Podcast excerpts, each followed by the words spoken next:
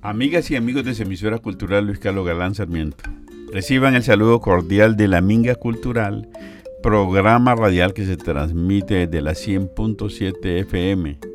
Gracias al apoyo del Instituto Municipal de Cultura y Turismo y su emisora cultural Luis Carlos Galán Sarmiento. Desarrollamos en este espacio temas relacionados con la historia, la cultura, los valores, los aportes y la buena música afrodescendiente del mundo de Colombia y de Santander. Les acompañarán durante los siguientes 60 minutos en el control técnico el señor Devinson Fonseca y desde la mesa de trabajo la doctora Vivian Idela Ocampo con sus comentarios de siempre y el doctor Agustín Herrera de Arcos médico y cirujano de la Universidad Industrial de Santander, especialista en salud sexual y reproductiva, en farmacodependencia y sustancias psicoactivas, magíster en psicología clínica de la Universidad ISEP de Madrid. Igualmente, especialista en hipnosis clínica de la UNED de Madrid. Doctora Vivian, muy buenos días. Buenos días, Leonidas. Buenos días, doctor Agustín. Y de nuevo, encantada de estar aquí con ustedes en esta mesa de trabajo. Doctor Agustín, un saludo cordial como nuestro invitado especial. Muchas gracias. Un saludo también especial a ustedes en esta mañana y en esta mesa de trabajo. Nuestro tema de hoy, embarazo adolescente en Colombia. El embarazo en mujeres adolescentes se ha convertido en un problema de enormes proporciones, un problema de salud pública. Los jóvenes constituyen el 19% de la población mundial y en América Latina y el Caribe constituyen el 21.7%. El 10% de todos los embarazos en el mundo ocurren en mujeres adolescentes. Cada año 13 millones de adolescentes dan a luz en los países en desarrollo. Ello ha llamado la atención de las autoridades y de la comunidad nacional e internacional, debido a que el embarazo temprano está asociado a efectos adversos a corto y a mediano plazo en el binomio madre-niño. Por esta razón, en el programa de la Minga en el día de hoy, hemos invitado a los expertos a la doctora Vivian Idela Ocampo, optómetra y salubrista, al igual que al doctor Agustín Herrera de Arco, como habíamos señalado anteriormente, que tiene una gran experticia y un gran conocimiento sobre el tema especialmente que vamos a abordar en el día de hoy. Antes de entrar en materia, vamos a hacer una primera pausa musical y los invito a escuchar un tema que precisamente diríamos el punto de partida de este importante tema de embarazos adolescentes. Y, y el maestro Julio Iglesia nos dice de niña a mujer. Escuchémoslo.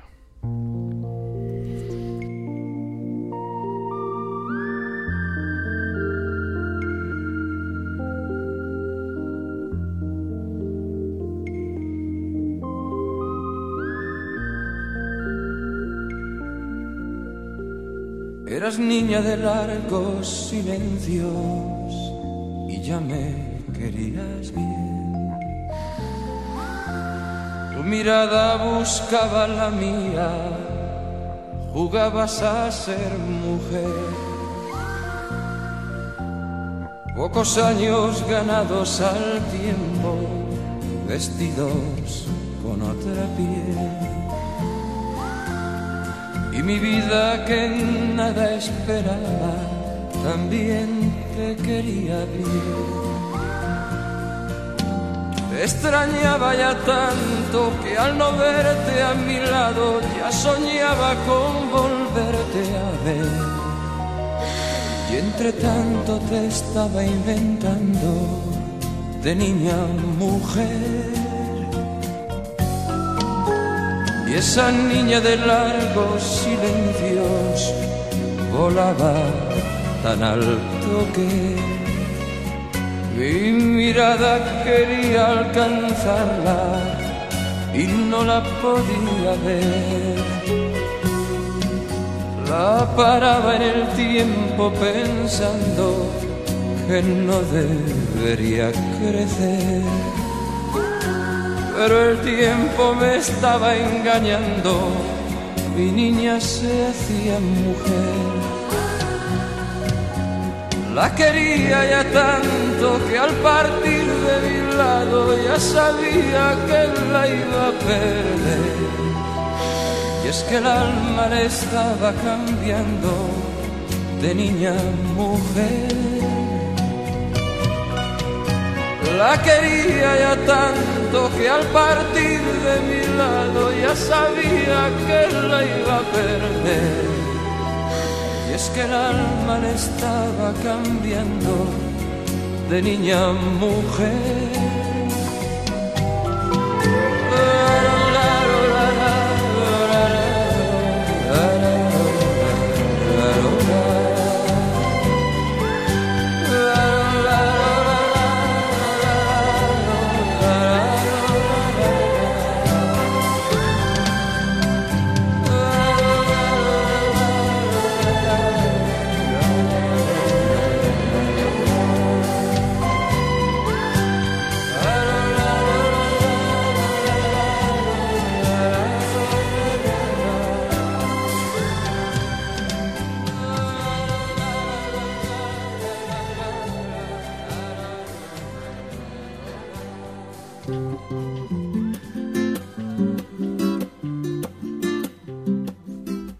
Bueno, después de esta pausa musical,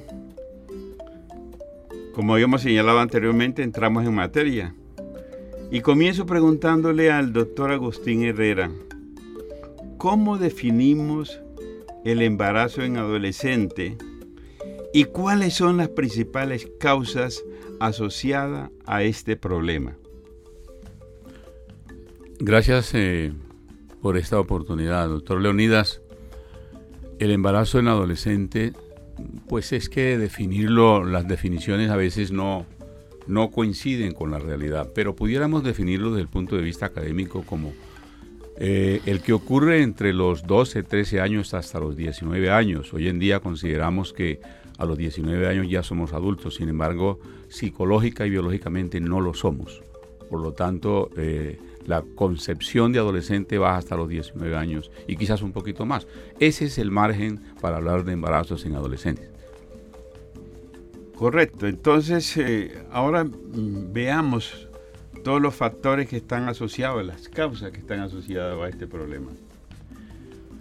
Doctor Leonidas, eh, hay una multicausalidad y dentro de ellas vamos a mencionar quizás las más fáciles de entender, las más elementales. Uno de ellos tenemos que decir que es la desescolaridad, la falta de educación. Ese es el elemento fundamental, la ignorancia del joven frente a lo que es su cuerpo, lo que es su mente, lo que es su contenido psicosexual, lo que es su contenido físico. Ahí está el primer elemento. El segundo elemento es la restricción para adentrarse al conocimiento porque no hay cómo hacerlo. Los jóvenes se ven limitados porque ni en la casa, ni en la escuela y ya ni en la universidad pueden encontrar los conocimientos adecuados. De manera que hay una limitancia para que el joven pueda eh, entender su sexualidad. Esta es una gran causa. A ello se agregan las, las políticas educativas o educacionales no adecuadas.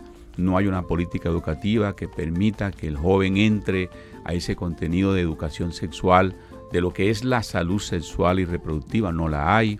Hay contenidos de tipo eh, propagandas, de contenidos, eh, eh, digamos, campañas pero una política de salud sexual y reproductiva que en nuestro caso ya está definida de tiempo atrás, no está aplicable a los jóvenes actualmente. Muy bien, doctor Agustín Herrera, por su respuesta. Y continuamos entonces con la doctora Vivian Idela. ¿Qué otras causas, doctora, además de las que ha mencionado el doctor Agustín? Bueno, desde el punto de vista salubrista, yo podría decir que está la pobreza. Los grupos que perciben menos ingresos o no tienen ninguno se vuelven más vulnerables a esta situación. Poblaciones como la afrodescendiente, que posee unas necesidades básicas insatisfechas, como por ejemplo el caso de Buenaventura, en donde ahí podemos encontrar que el índice de necesidades básicas insatisfechas es del 36% y el índice de miseria es del 11.4%. Y hay que tener en cuenta que en esa localidad viven alrededor de 42.176 jóvenes entre 13 y 19 años. Por otro lado, también mencionaría que otras de las causas sería el no uso y bajo conocimiento de los métodos de planificación familiar, así como también los miedos, los mitos, las creencias respecto a esos métodos de planificación. Agregaría también las relaciones de poder y el abuso sexual por parte de los mayores, bien sea por influencia de los padres o familiares, y también influye la presión social por parte de la madre por los deseos de ser abuela. Por otro lado, factores sociales como la guerra y el desplazamiento forzado, donde suceden violaciones del conflicto de la guerra, sobre todo donde las tropas de la guerra son mujeres jóvenes. Y pues por último, Leonidas mencionaría también el deseo de maternidad o la apertura a la vida sexual por parte de las jovencitas. Con relación a la explotación sexual, ¿qué podemos decir, doctor Agustín? Yo quería anotar algo antes sobre el término poder. Es que en nuestro medio el poder lo ejecuta principalmente la familia. Y no es raro encontrar en este contenido que la familia se opone a que el niño o la niña tenga un conocimiento sobre su educación sexual. Entonces uno observa que hay resistencia por parte del papá, de la mamá o de alguien más a que el niño se adentre a conocer su propia corporalidad, sus propios sentimientos, sus propias emociones de lo que significa su erotismo. Además que ese es un gran componente que tiene que ver y, y, pasa casi que desapercibido y como además no se puede cuantificar estadísticamente fácil, de manera fácil. Entonces les preguntaba, e, esa pregunta sí me parece muy importante que la compartamos con nuestros y la respuesta con nuestros oyentes, porque recuerde todo el, tema de que se ha hablado últimamente de la Madán en Cartagena y demás. Ese es un hecho que no solamente ocurre en Cartagena. Eh, mis queridos invitados especiales, doctora Vivian y doctor Agustín, el tema de la explotación sexual. Yo pienso pues que estas niñas proceden de, sectores marginales, de barrios populares, y, son presa fácil de, estas personas, de estos prosenetas. ¿Qué podemos decir sobre eso? Buenos, eh, distinguido doctor Leonidas y doctora Vivian. Mire, este es un campo eh, casi vedado y que uno lo encuentra eh, desplegado en los medios de comunicación, pero desde el punto de vista académico uno no lo ve que se plantee de manera seria y franca y se conoce por los medios de, comunicación. Para, para, nadie es un secreto que, que el negocio de la trata de personas, eh, el abuso con los niños, obligándolos a vender su cuerpo para beneficio de quien lo hace, es algo que ha existido y en nuestro medio cada vez es más y más incidente. Uno lo observa en distintos en distintos eh, medios sociales. Eh, pareciera mentira que esto ocurriese, pero a veces es, a veces está oculto, a veces pareciera que uno no lo, pareciera que uno como que, como que no lo creyere, pero que es verdad, ¿no? Y en esto, pues a veces participan grupos, bandas, digamos así, yo diría que grupos, ¿no? Y que están respaldados por personas de cierta condición. Y, por eso digo que apenas aquí tímidamente lo estamos mencionando con el mayor respeto de quienes nos están escuchando.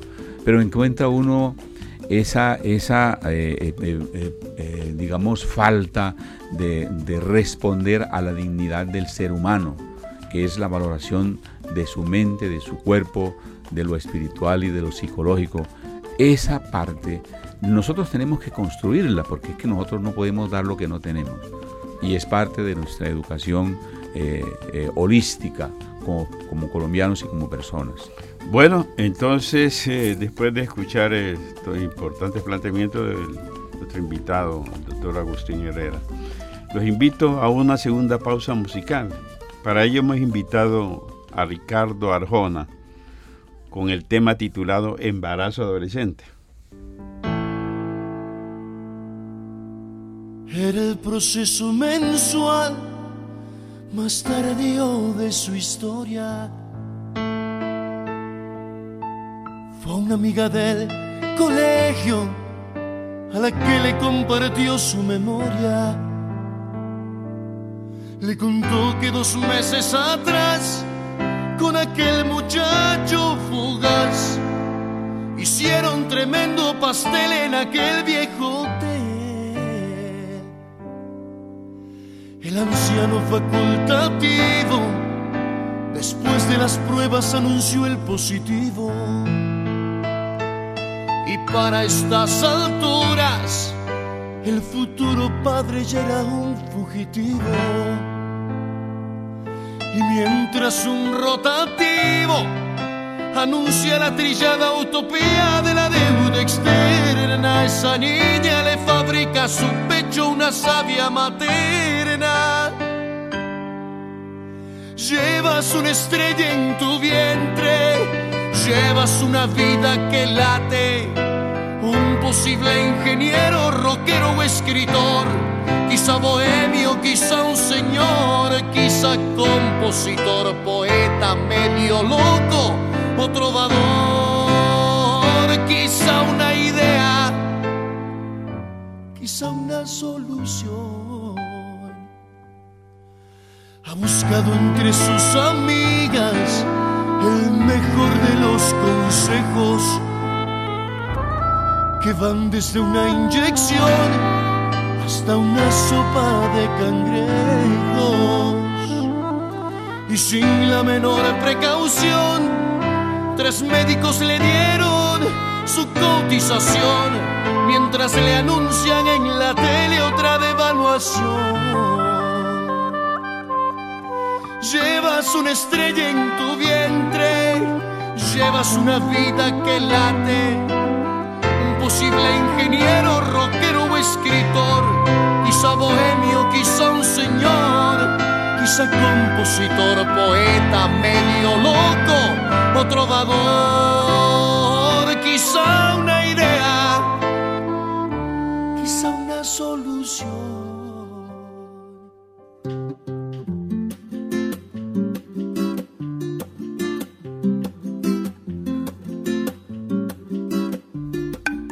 Bueno, Regresamos con el tema del día y ahora mi pregunta va para la doctora Vivian.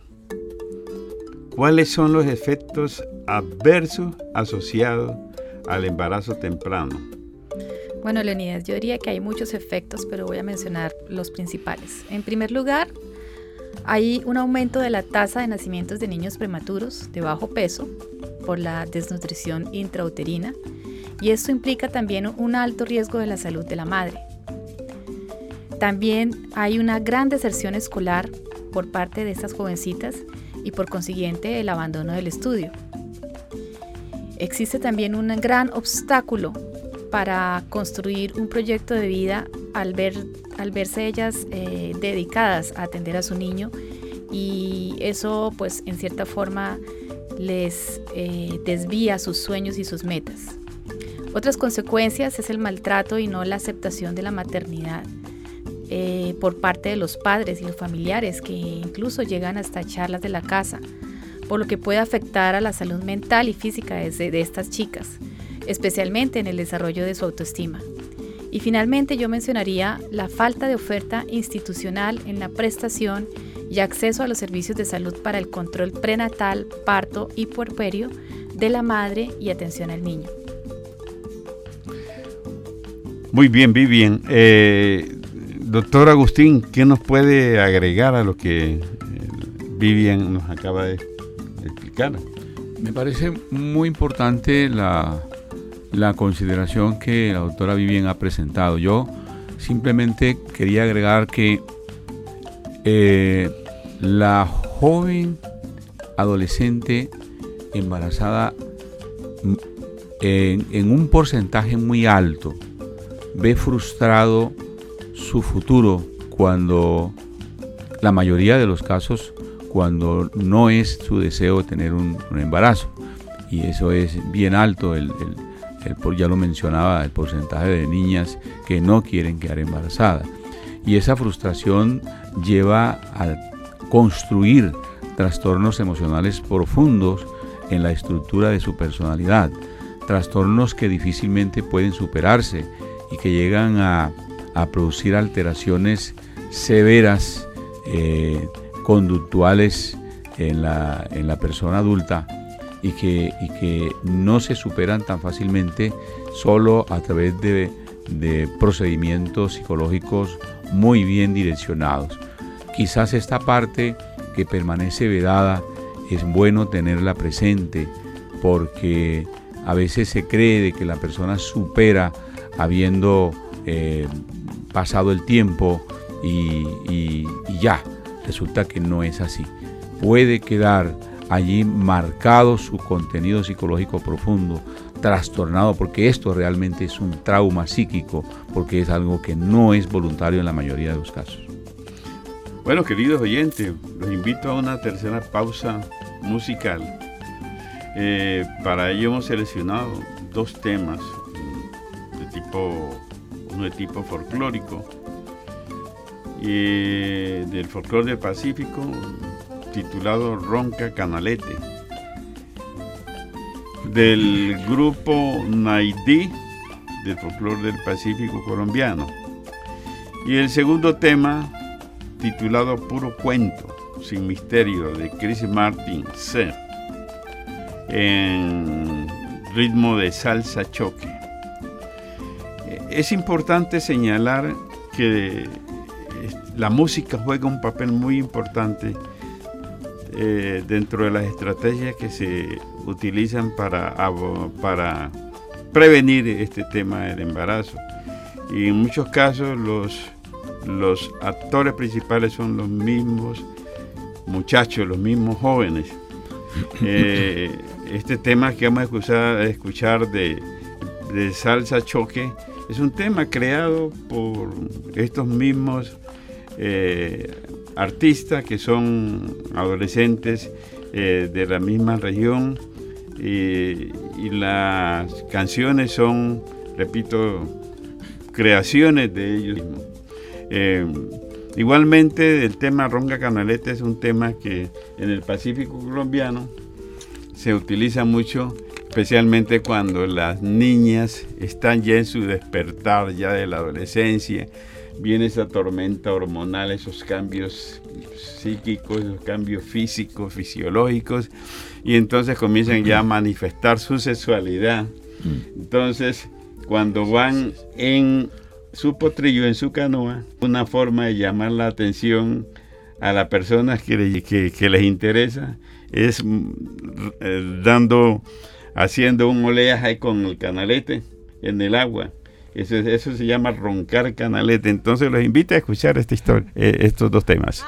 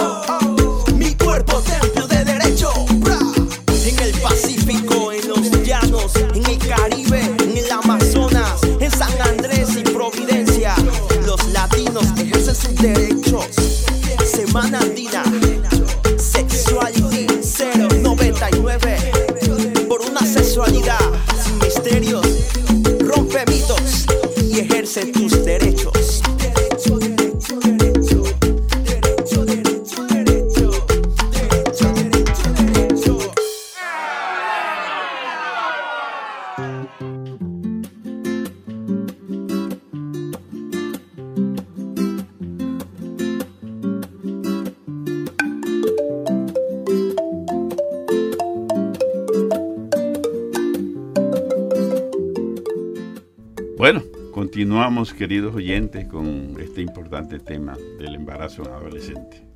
Eh, doctor Agustín, ¿qué opinión le merece a usted el abordaje o la intervención que las instituciones nacionales o internacionales han venido haciendo para la prevención de los embarazos en adolescentes, como es el caso del uso del condón y demás métodos de planificación?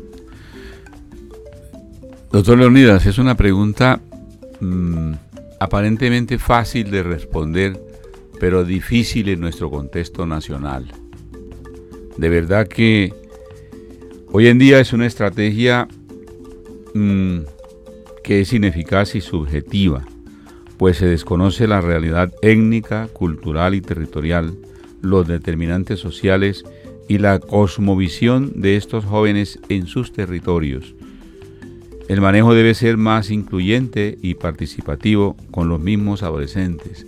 Además de esto, doctor Leonidas, es necesario el que el Estado como Estado diseñe, establezca e implementa e implemente una política nacional de salud sexual y reproductiva, involucrando allí el contenido de educación sexual en los colegios de manera obligatoria, trazado como un programa curricular, no como unos contenidos allí en ocasiones, no, como un programa curricular que le permita al docente, al, al niño, al padre de familia, quedar inmersos en ese contenido y poderlos desarrollar de manera progresiva, de manera continua y que haya una satisfacción con mediciones de cobertura, eh, etcétera. Esto es quizás el elemento más importante que pueda necesitarse para que nosotros podamos decir estamos en un proceso de crecimiento y desarrollo personal y que nuestros jóvenes no van a tener hijos o hijas a los 12, a los 13 o 14 años. Muy bien, doctora Agustín. Doctora Vivian, ¿quiere, ¿desea agregar algo? No, yo simplemente quería preguntarle, ya que estamos hablando eh, sobre lo que plantea el doctor Agustín, eh, de crear estrategias desde la realidad étnica y cultural. Quería preguntarle, doctor Leonidas, ¿cuál es la situación de las comunidades afrodescendientes en Colombia con relación a los embarazos adolescentes? Muy interesante pregunta porque estamos hablando ya de lo que es el enfoque diferencial de los grupos étnicos. Según el programa de las Naciones Unidas para el Desarrollo, el PNUD, en su libro Objetivos del Desarrollo del Milenio, señala que hay profundas brechas entre las comunidades afrodescendientes y las poblaciones y los grupos no étnicos, lo cual obviamente está ligado a la pobreza, al género y por supuesto a la etnicidad. Esta última se refiere al racismo y la discriminación racial. La, maternidad en la adolescencia en niñas en hogares de bajos recursos hace que la pobreza las atrape, como ya se ha señalado aquí, y que tengan mayores dificultades que sus compañeras para salir de ella. El abandono escolar también se mencionó, guarda relación con el embarazo de adolescente como consecuencia grave para el futuro de las niñas. Ahora bien, en las regiones en donde predomina la población afrocolombiana del Caribe y el Pacífico, hay estudios en donde presentan tasas de embarazo adolescente ligeramente superiores al promedio nacional. En estudios hechos por el DNP, Departamento Nacional de Planeación y el DANE, en el que se censaron mujeres de 50 municipios con población significativamente afrocolombiana y con pre- presencia de territorios colectivos, mostró que el porcentaje total de madres adolescentes afrocolombianas para el conjunto de los municipios, que era el 17.6%, 17,6%, era mayor que el promedio nacional. Súper interesante lo que nos comenta Leonidas. Y ahora que nos tiene para mm, escuchar y que los oyentes se deleiten con relación a este tema. Bueno, algo más movido, muy sabrosito del grupo Nietzsche. Realmente he encontrado esta historia del embarazo, del embarazo temprano, el embarazo adolescente, resumido en esta canción. El tema se titula Ana Milé en la voz del compositor y maestro Jairo Varela, que en paz descanse. Escuchémoslo.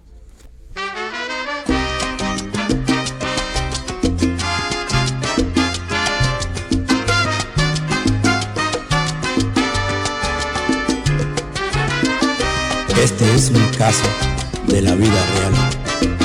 Ojalá nunca toque las puertas de su hogar.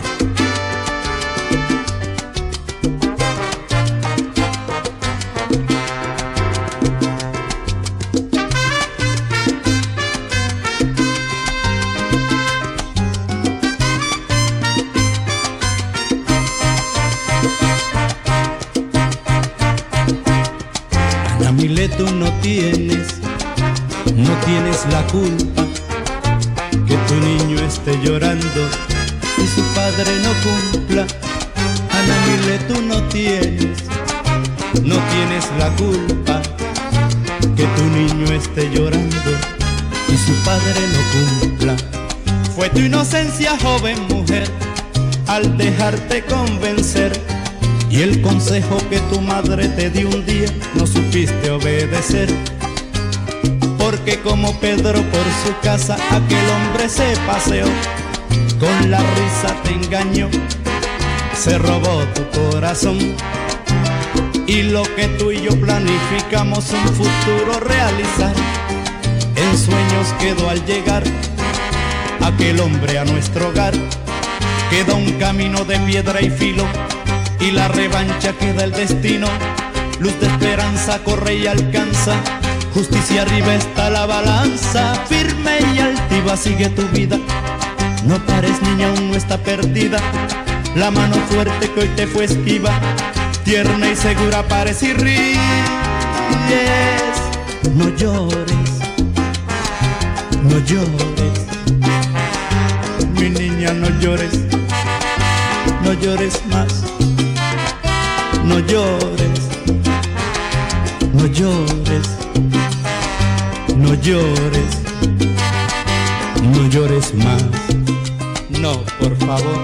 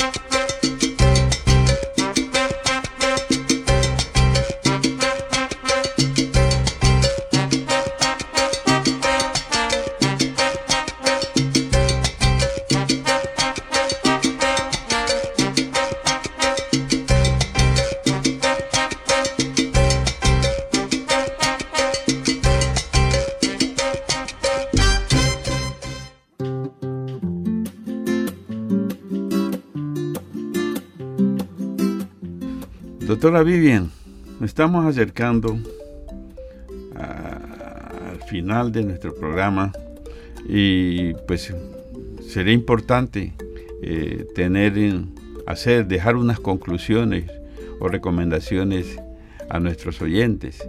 Entonces les voy a pedir a ustedes, mis invitados especiales, que nos aporten esas ideas o esas conclusiones acerca del tema de embarazo temprano.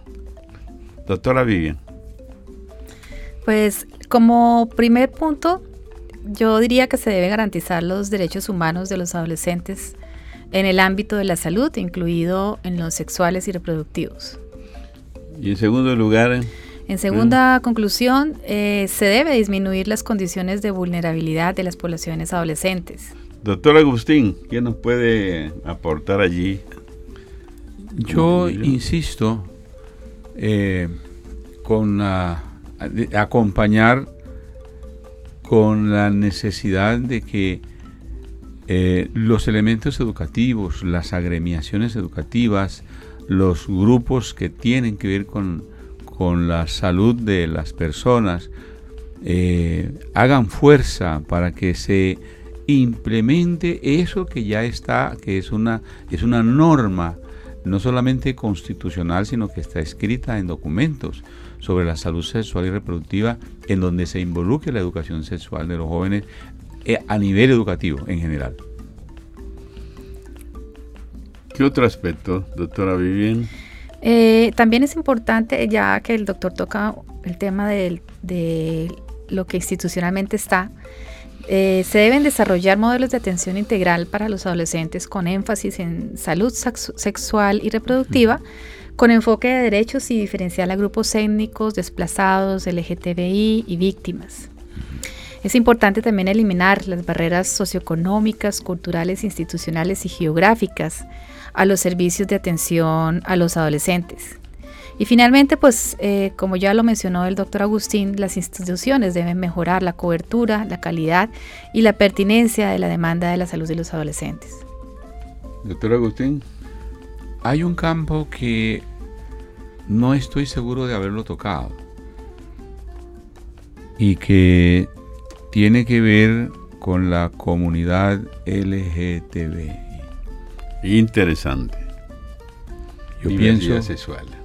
Yo pienso que es necesario tener presente ese punto cardinal en todos los procesos que vayamos a implementar en todo tipo de poblaciones, porque nosotros tenemos una condición natural que nos orienta, que nos direcciona nuestra eroticidad, nuestra sensibilidad hacia sí mismo y hacia el otro, doctor Leonidas.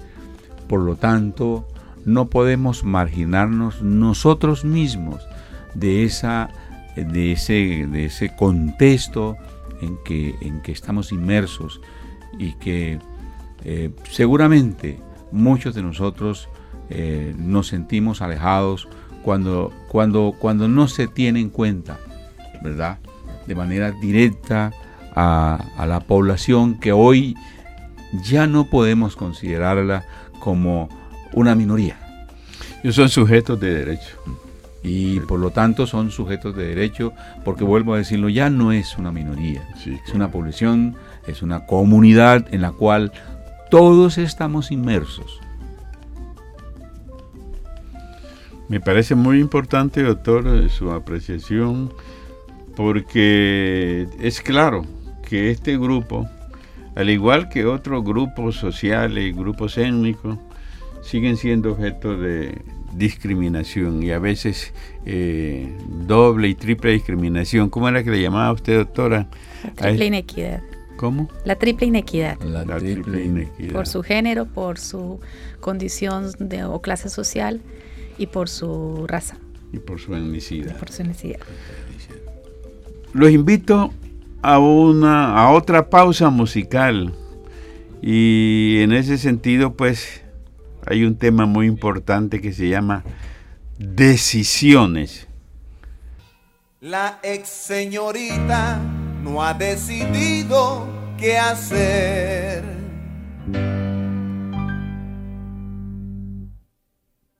En su clase de geografía, la maestra habla de Turquía, mientras que la susodicha solo piensa en su desdicha y en su dilema.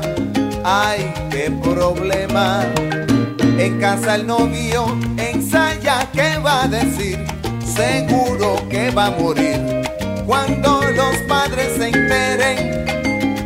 Y aunque él otra solución prefiere, no llega a esa decisión, porque esperar es mejor, a ver si la regla viene.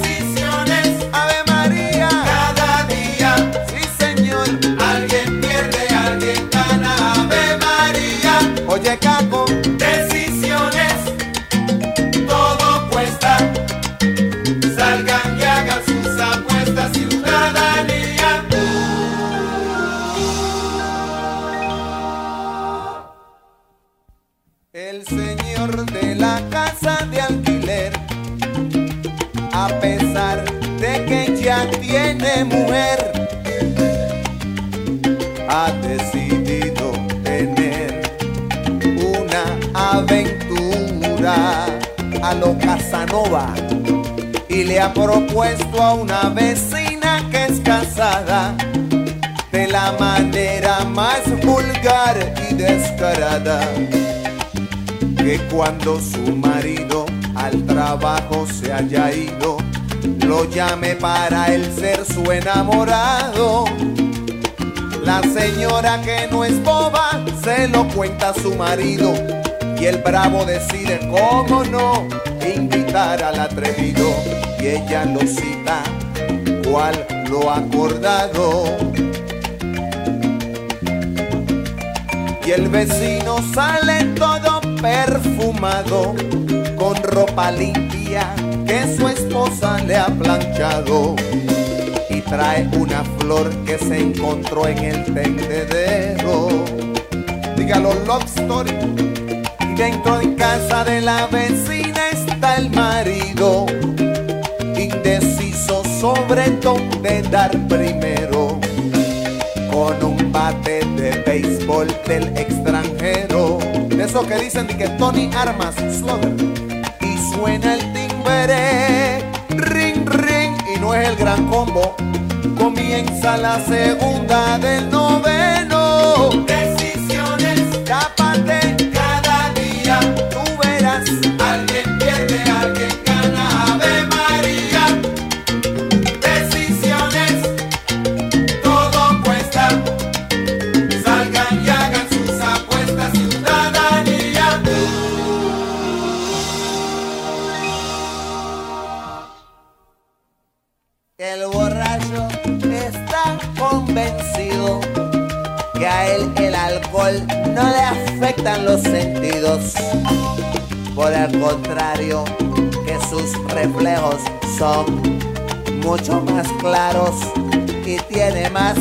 Por eso hunde bien el acelerador y sube el volumen de la radio para sentirse mejor, bien chévere. Y cuando la luz cambia amarilla, la rueda del carro chilla y el tipo se cree un James Bond. Decide la luz del semáforo comerse y no ve el troca aparecerse choque y la pregunta, ¿qué pasó? Va la eternidad. Persígase, brother.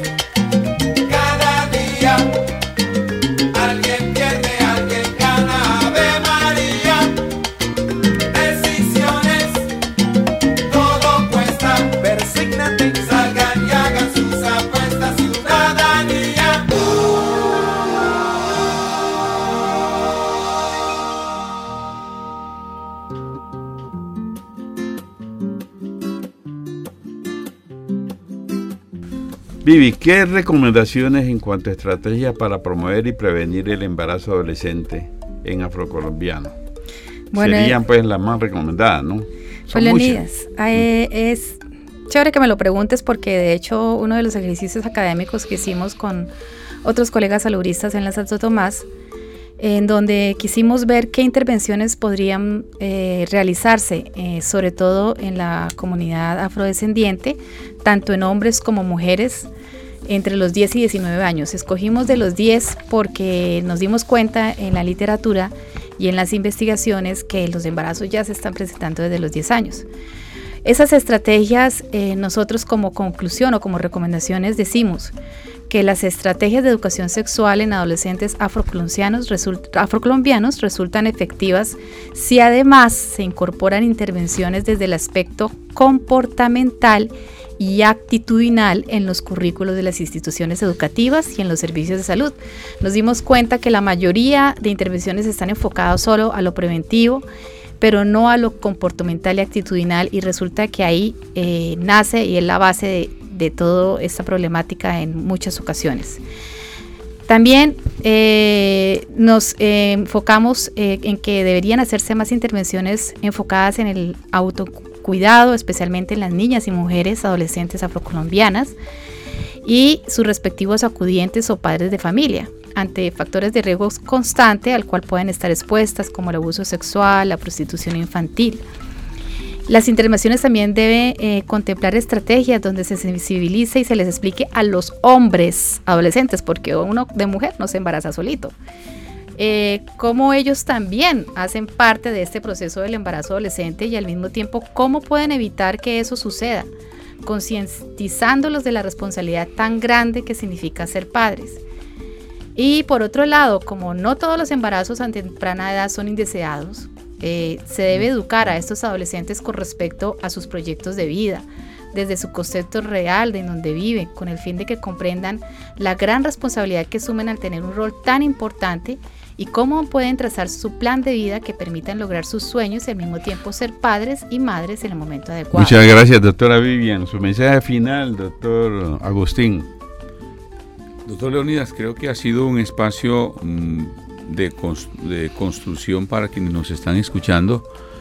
Me parece que la comunidad que nos, eh, que nos ha escuchado puede reflexionar sobre estos contenidos. Yo creo que en cualquier momento la educación sexual para nuestros hijos es válida.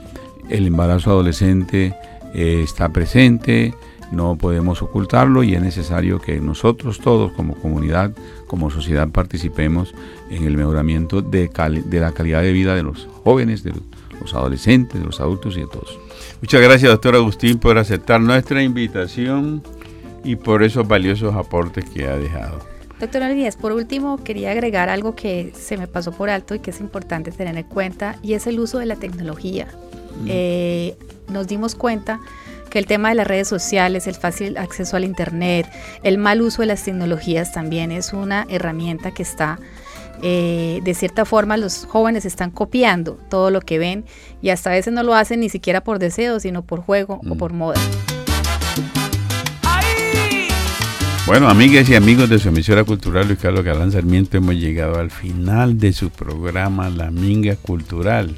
En el control técnico el señor Devinson Fonseca, desde la mesa de trabajo la doctora Vivian Idela Ocampo, con sus valiosos aportes de siempre, el doctor Agustín Herrera, nuestro invitado especial. También reiteramos nuestro, nuestro agradecimiento por su presencia en el día de hoy en esta mesa de trabajo y su servidor y amigo Leonidas Ocampo en la programación y dirección general. Agradecemos su sintonía y les deseamos feliz fin de semana. Lo dejamos entonces con un tema muy sabroso de eh, el grupo Guayacán, del maestro Alessi Lozano, titulado Muchachita, abuelo no quiero ser.